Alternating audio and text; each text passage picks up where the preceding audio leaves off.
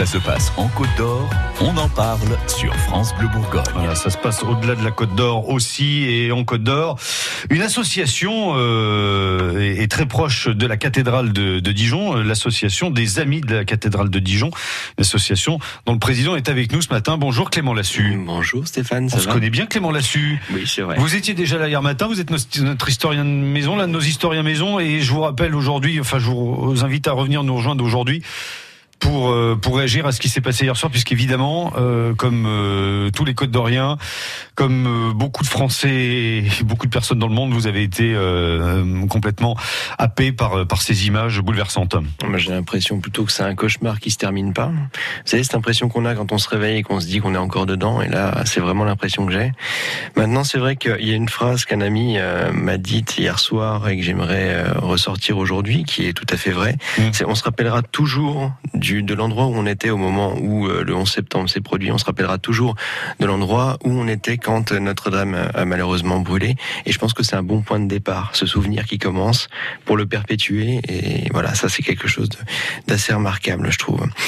Maintenant, en tant que président de l'association des Amis de la cathédrale de Dijon, la première chose que j'ai envie de dire, c'est que tout notre soutien à tous les bénévoles de l'association, bien sûr, euh, part vers euh, toutes les personnes qui sont acteurs de Notre-Dame de Paris, Oui. bien sûr.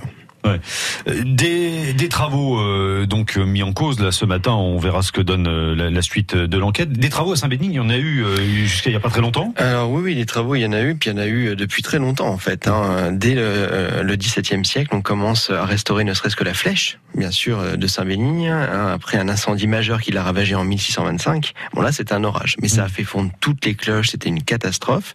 On l'a rebâti. Au XVIIIe siècle, on recommence. Au XIXe siècle, on recommence.